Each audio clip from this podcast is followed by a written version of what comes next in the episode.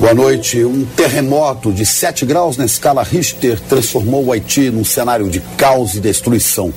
O governo já fala em mais de 100 mil mortos. 24 horas depois do primeiro tremor, o desespero toma conta das ruas da capital Porto Príncipe.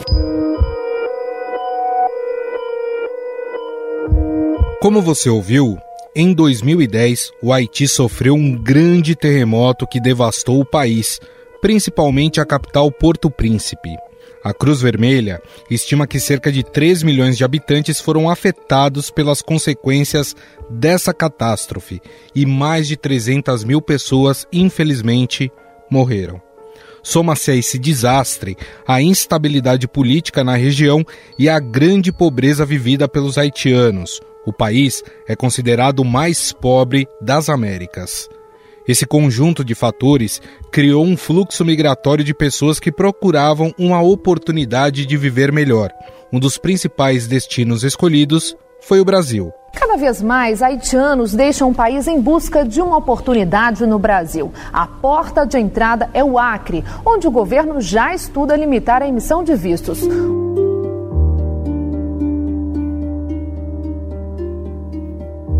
Em 2010, o número de imigrantes haitianos no Brasil era de 595 pessoas, saltando para quase 30 mil no ano de 2014. Segundo dados da Polícia Federal, cerca de 72 mil haitianos entraram em território brasileiro entre os anos de 2010 e 2015. O estado do Acre era a porta de entrada para o Brasil mas a maior parte dos imigrantes dispersou-se por todo o território brasileiro. Grande parte dessas pessoas foi para as regiões sul e sudeste do país. Um dos principais pontos de concentração dos haitianos era o bairro do Glicério, que fica na região central da cidade de São Paulo. Depois do terremoto de Porto Príncipe em 2010, o fluxo de haitianos para cá vem aumentando a cada ano. Em São Paulo, eles se concentram principalmente na região do Glicério, onde tem a ajuda da ONG Missão Paz para retirar documentos e procurar emprego.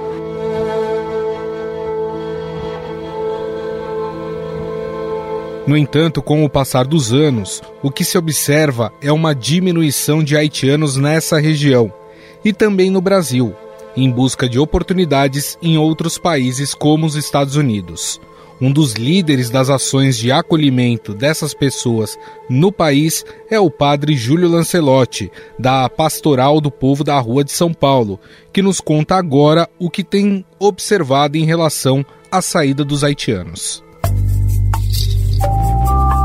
Padre, tudo bem? Sim, de você a, a, gente queria entender um pouco a situação do porquê que eles resolveram deixar o Brasil. A gente não está oferecendo condições ideais para que eles permaneçam aqui no Brasil, padre? O que eu percebo na convivência com alguns deles que vão para a rua é uma total falta de perspectiva, como da população toda que está empobrecida, certo. que não enxerga possibilidades. Os que são daqui é interessante que é, ninguém pensa em sair, porque não tem nem como. Assim, o que eu sinto nesses. Hoje, por exemplo, eu estava lá com um grupo de jovens na rua, é, venezuelanos, um colombiano, um equatoriano. Eles se movimentam muito, porque eles já estão fora do, da cultura do, do grupo familiar, da, então eles se aventuram mais. O, o, senhor tem notado, de fato, uma diminuição de, desses estrangeiros? É... Dos haitianos, sim, porque houve uma onda tão grande. É, depois, o que está havendo, mesmo com a população de rua empobrecida, demais, eles estão circulando muito dentro do Brasil. Sim. Isso eles circulam muito dentro do Brasil, que vão para a busca de trabalhos sazonais. Mas... E os haitianos realmente diminuíram mas ainda há grupos que estão fixos aqui, que estão em ocupações, uhum. que, que ainda continuam aí. O que é, na rua diminuiu muito esse grupo, mas, no entanto, grupos latino-americanos aumentam muito.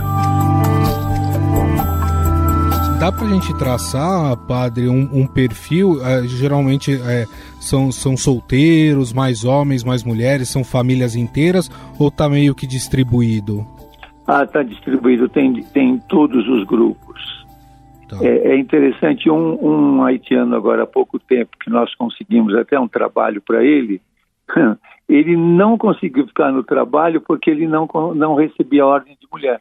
É uma questão da cultura dele. Ele não conseguiu porque ele é, não recebia ordem de mulher. Não é que todos sejam assim, claro, mas claro. É, é, um traço da cultura. Agora é bastante misturado. Eu acabo encontrando muitos que estão sozinhos, porque estão é, nos alojamentos de, de população é, de rua, né? Mas há uma diminuição acentuada dele. Padre, uh, hoje, eh, quais são os estrangeiros que estão chegando em, em maior número aqui no Brasil que vocês têm acolhido? que eu tenho visto na rua é latino-americanos. Latino-americanos. Então, é, é equatoriano, boliviano, é, venezuelano, colombianos, mas eu já encontrei na rua uruguaios, é, argentino. Tudo por causa da crise econômica que estão vivendo no, no, Sim, nos seus países. Nos vários países.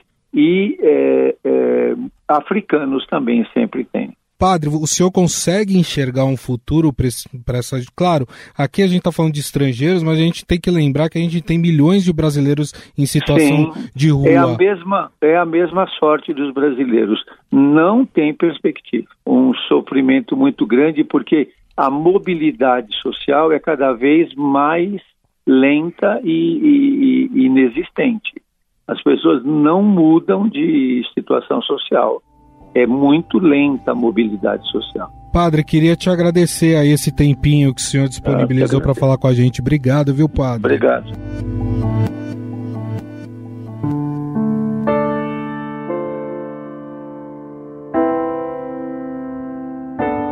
Os haitianos que deixam o Brasil usam, na maioria das vezes, a rota que um dia fizeram para chegar ao país. Muitos vão até Roraima, de onde cruzam por Amazonas e Mato Grosso, passando para Bolívia e Chile, de onde partem para a América Central até o destino final, que é os Estados Unidos. Para aqueles que chegam à fronteira do país, o desafio é ficar em território norte-americano. Usando uma regulação sanitária aplicada ainda durante o governo de Donald Trump, o governo de Joe Biden iniciou as deportações para o Haiti. Desde o dia 19 de setembro, mais de 5 mil haitianos foram deportados. Porta-voz da Casa Branca, Jan Pissac, disse que desde domingo já foram enviados 12 voos de volta para o Haiti, com 1.400 pessoas. Outras mais de 3 mil estão sob custódia da Polícia da Fronteira e 5 mil continuam no acampamento improvisado bem ali na fronteira. O número de haitianos apreendidos nos Estados Unidos passou de 5 mil entre outubro de 2019 e setembro de 2020 para 30 mil entre outubro de 2020 e agosto deste ano. Aliás, as imagens de milhares de pessoas acampadas debaixo de uma ponte no Texas e alguns sendo caçados por agentes a cavalo levaram a uma série de críticas às políticas migratórias americanas. Atrás de mim há 4 mil pessoas que acabaram de cruzar o rio e há outros 20 mil a caminho por um outro trecho, disse o prefeito de Del Rio. Quem acompanha esse movimento de saída dos haitianos do Brasil e nos conta mais sobre esse fenômeno são a chefe de reportagem da editoria de internacional Fernanda Simas e o repórter Renato Vasconcelos. Deixa eu dar aqui um oi para eles. Tudo bem, Fernanda? Olá, Gustavo. Oi, gente. Tudo bom? Tudo bem, Renato? Oi, Gustavo. Oi, Fernanda. Um prazer estar aqui com vocês. Bom, a primeira pergunta, né, e curiosa, até porque a gente teve um fluxo migratório de haitianos aqui no Brasil muito intenso ali a partir de 2010, é por que, que os haitianos resolveram deixar o Brasil agora neste momento? É, eu acho que assim, a gente começou a ver que isso viraria um fenômeno ainda em agosto, conversando com algumas fontes que a gente tem lá na fronteira mesmo dos Estados Unidos, pessoas que trabalham lá na fronteira e que sinalizaram para a gente que estava tendo uma mudança de perfil dos imigrantes que estavam tentando entrar nos Estados Unidos por aquele, aquele meio. E aí é, ele sinalizou que tinha muitos haitianos, só que esses haitianos eram haitianos que estavam migrando de países da América do Sul. Então a gente não conseguia relacionar é, de forma direta a migração deles às crises que ainda vivem os haitianos no Haiti. Então, o Haiti ainda vive uma série de complicações e crises políticas, mas a gente percebeu que estaria ligado a alguma outra, a um outro fator. E imediatamente o primeiro ponto foi a gente tentar ver se era a questão da pandemia, né? A pandemia levou os países da América Latina e principalmente da América do Sul a sofrerem muito com a questão econômica, falta de emprego, crise. E isso teve um impacto direto não só nos brasileiros, considerando o caso aqui do Brasil, mas também nessa população que vivia aqui. Então, muitos haitianos relataram para a gente que o pouco emprego que tinham, as poucas oportunidades que surgiram, é, foram se esgotando mesmo. Então, a crise econômica eu acho que foi um fator determinante para eles deixarem o Brasil e outros países aqui da América do Sul. Renato, inclusive como a Fernanda estava falando, vocês conversaram com alguns desses haitianos, alguns que ainda estão no Brasil, né? Esses que estão no Brasil estão pensando em deixar o país para tentar entrar nos Estados Unidos. Como é que foi esse papo com eles? Exatamente, Gustavo. Até a Fernanda esteve no centro de São Paulo, no bairro, conversando com alguns especificamente, mas o que a gente notou é que o movimento migratório ele ainda é muito forte, né? Ele ainda está acontecendo, é, não só do Brasil, mas também de outros países da América do Sul, que é um pouquinho do que a Fernanda falava aí no final. A maioria dos haitianos, a rota que é utilizada principalmente por pessoas ali da região do Caribe, dos países do Caribe, das Antilhas, é uma rota a pé, né? Que eles saem aqui pela América do Sul e cruzam o Panamá.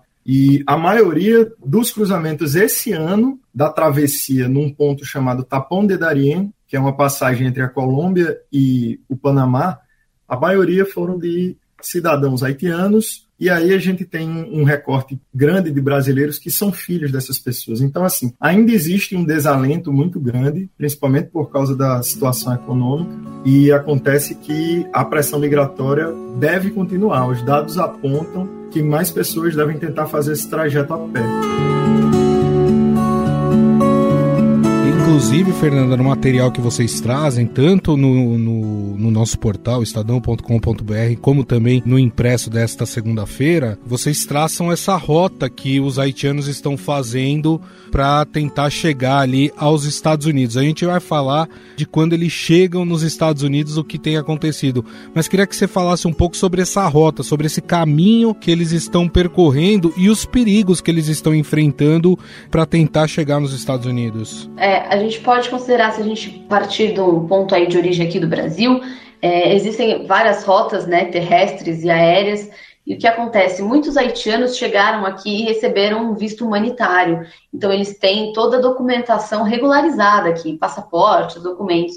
Então, muitos optam por fazer um caminho até mais curto, que é pegar um voo daqui até o México, sai do Brasil, vai até o México, e de lá entram naquela rota de cruzar para os Estados Unidos que a gente tem mais conhecimento, né? E aí você tem os perigos de atravessar o deserto, de você contratar um coiote e, e está passando por vários checkpoints americanos, além de passar por todo o caminho do México, que envolve a questão dos cartéis e grupos criminosos que muitas vezes cooptam os imigrantes, muitos imigrantes se perdem no caminho e ficam é, trabalhando, ou às vezes até escravizados por esses grupos criminosos, né? Mas você tem também outras opções de rotas que a gente descreveu bem. O Renato também conversou bastante com as fontes dele sobre isso, depois eu acho que ele pode até acrescentar um pouquinho.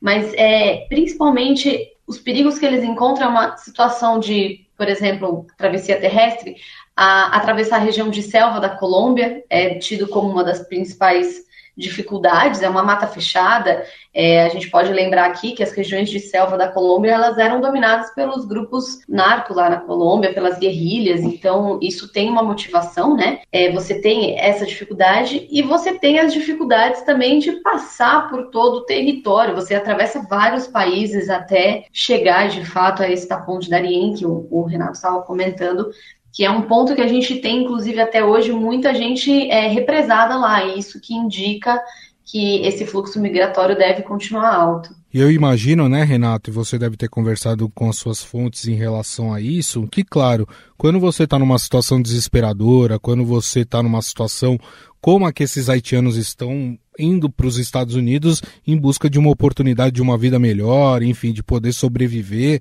Imagino que durante o trajeto, durante todo esse caminho, tem muitos aproveitadores e gente que acaba se aproveitando da inocência dessas pessoas, né? É, Gustavo, assim, a rota terrestre talvez seja, talvez não, certamente é aquela que traz mais desafios, né, ao migrante. Fernanda bem descreve aí na saída do, pelo norte do continente aqui, né, rumo aos Estados Unidos, é, as dificuldades já começam na Colômbia. Esse trecho, ele é uma passagem por comarcas indígenas do Panamá e que tem um alto, uma alta incidência também de grupos violentos. Então, muitas pessoas morrem literalmente no caminho.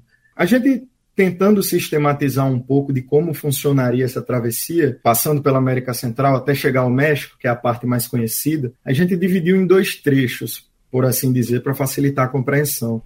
Esses dois primeiros países, Panamá e a Costa Rica, da América Central, eles têm dispositivos legais que permitem que quem entre legalmente no país tenha até cinco dias para sair. Então, tanto o cruzamento de Panamá e de Costa Rica costumam ser um pouco mais tranquilos. Acontece que no segundo trecho da jornada, até chegar ao México, necessariamente a rota passa por alguns dos países mais perigosos do mundo: Nicarágua, Guatemala e Honduras, que estão no centro né, do, do estreito continente centro-americano. Uhum. E nas pontas do continente a gente tem El Salvador e Belize, que também figuram aí entre as maiores taxas de homicídio por 100 mil habitantes entre todos os países do mundo. Então, assim, é uma rota muito perigosa, é uma rota em que constantemente os migrantes haitianos, principalmente, né, eles vão cruzar com grupos criminosos, vão ter que ter um dinheiro reservado para isso, para pagar o direito de passar por alguma região, de transitar por ali. Então, os riscos não são baixos desse ponto de vista também, além de todo o desgaste, né? Porque essa é uma viagem que é feita fora das vistas das autoridades. É realmente é muito desgastante. Fernando, agora chegando nos Estados Unidos, né? E aí o problema é bem sério. Vocês citaram até símbolo, né, desse fluxo migratório de haitianos para os Estados Unidos, essa ponte onde tem muitos haitianos ainda ali por baixo. Até o prefeito da cidade gravou um vídeo falando: ó, oh, vocês precisam ajudar, a gente está numa crise humanitária aqui gigantesca, né?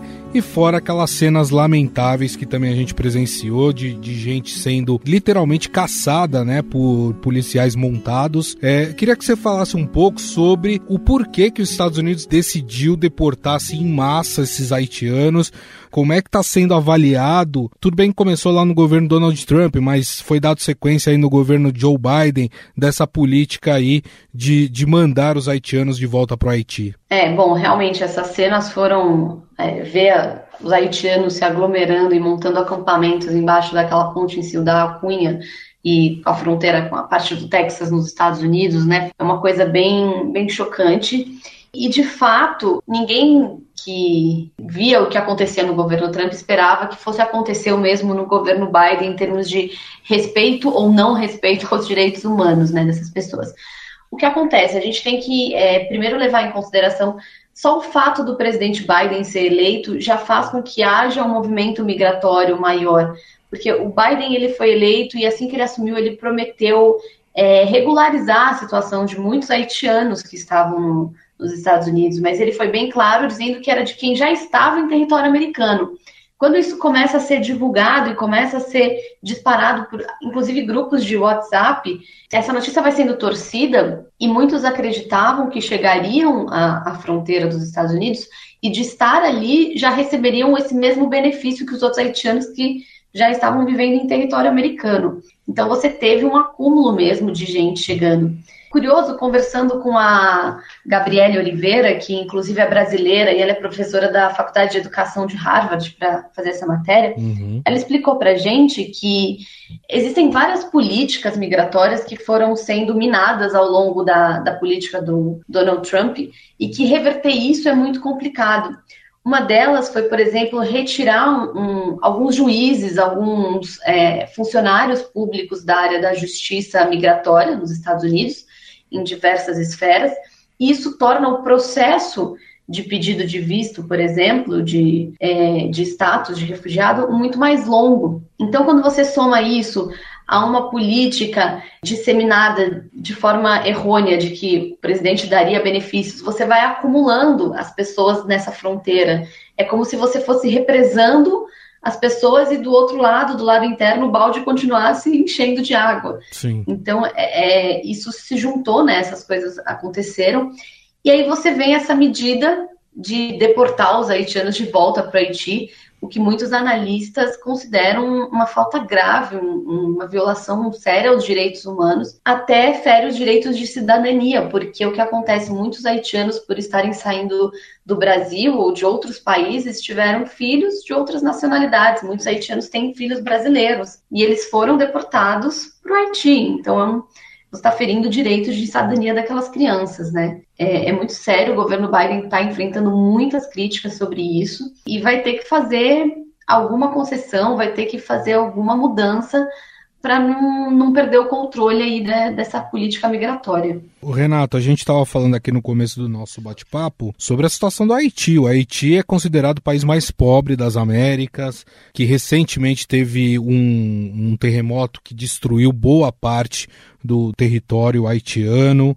Tem problema de instabilidade política, a pobreza a gente já falou aqui, ela é gigantesca lá. Eu imagino o problema que você causa mandando todas essas pessoas de volta para o Haiti, um país que, já, que não tem nem como manter as pessoas que estão lá e que agora vão ter que receber todas essas pessoas deportadas, né? É, Gustavo, isso daí é aquele velho paradigma do desenvolvimento, né? Os países mais desenvolvidos, eles acabam tendo que lidar com a migração daqueles que vivem nos países menos desenvolvidos e não tiveram a oportunidade de conquistar aquilo que esperavam, enfim. Sem o desenvolvimento do Haiti, é muito difícil falar numa solução para a migração ilegal, né? Que é o que funciona para esses países grandes, é como eles veem essa movimentação de pessoas. Durante a semana, a Fernanda conversou até com uma dessas pessoas uhum. que foi mandada de volta para Porto Príncipe, uma delas brasileiras, inclusive era um casal de um haitiano e uma brasileira, elas tinham um filho que já tinha nacionalidade brasileira também, acabou sendo mandado para Porto Príncipe, e o que eles descreviam era justamente isso, uma dificuldade de contato muito grande, internet instável, é, ainda não haviam ido à embaixada brasileira por medo mesmo do trajeto dentro da cidade até lá, Sim. porque afinal de contas eles pararam em um país que não era o deles, né, não era onde residiam. Então tem toda uma dinâmica que está sendo feita, porque a gente lembra bem, foram 42 mil haitianos que passaram entre Colômbia e Panamá em direção aos Estados Unidos só neste ano, né, de 2021. Então, são pessoas que já não tinham um vínculo de cidadania, ou melhor, não de cidadania, mas um vínculo permanente com Haiti, no sentido de residentes e qualquer coisa do tipo. Então, são pessoas que deixaram a vida para trás em países sul-americanos que estão sendo mandados de volta para o seu país de origem simplesmente por terem nascido lá, né? E não necessariamente tem algum tipo de, de vínculo momentâneo com a região. Então, assim, o Haiti, ele é, querendo ou não, uma questão em aberto na região, que precisa de atenção e que, se os problemas, e isso não são palavras minhas, isso são palavras do enviado especial americano, o ex-enviado especial americano, é, se os problemas locais não forem resolvidos, os problemas nacionais dentro das fronteiras, não há como se pensar em uma solução para o problema além das fronteiras. Fernanda, para a gente encerrar, você conversou né, com alguns haitianos que estão aqui no Brasil e eu queria entender hoje em dia como é que essas pessoas estão vivendo né? A gente sabe que tem muitos deles ali na região do Glicério, para quem não conhece, está nos ouvindo e não é de São Paulo, né? É, o Glicério é um bairro aqui da região central da cidade de São Paulo. Como é que eles estão vivendo? Por que, que eles optaram em ficar no Brasil? Se, se eles têm também esse desejo de sair e ir para os Estados Unidos? Como, como é, o que, que você conseguiu captar? É, realmente é, a situação está bem difícil. É, caminhar ali no glicério é muito diferente de caminhar ali por 2013, 2012, logo depois do terremoto de 2010 no Haiti, quando muitos haitianos vieram para o Brasil, né? Então a gente vê que a movimentação está bem menor. E quem está ali, é, tinha muito haitiano no, no, dia que a gente passou por ali, vendendo banana, é, vendendo algumas outras frutas, banana, sardinha frita.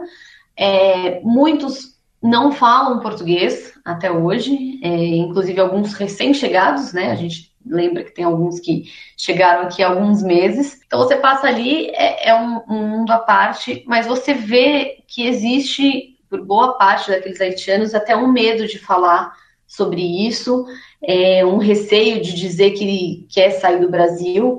Mas conversando um pouco, é, ficando ali um pouquinho mais de tempo, eles falam que realmente a situação está muito difícil. É, muitos passaram a viver como ambulantes, vendendo coisas como ambulante, vendendo essas frutas na rua para tentar a sobrevivência, mas realmente pensam em ir para outros lugares, né? Mas realmente aquela, aqueles haitianos que você vê vivendo ali na rua, trabalhando na rua como ambulante, é, o desejo maior é de sair. É, muitos já não têm família aqui, é, os familiares já foram para outros lugares e estão esperando oportunidades. E aí a gente entende que você tem desde a questão de um medo de passar por todo esse trajeto, não necessariamente eles também querem ir até os Estados Unidos, mas existe o medo, existe a questão financeira também, não é uma coisa simples, né? Então, claro.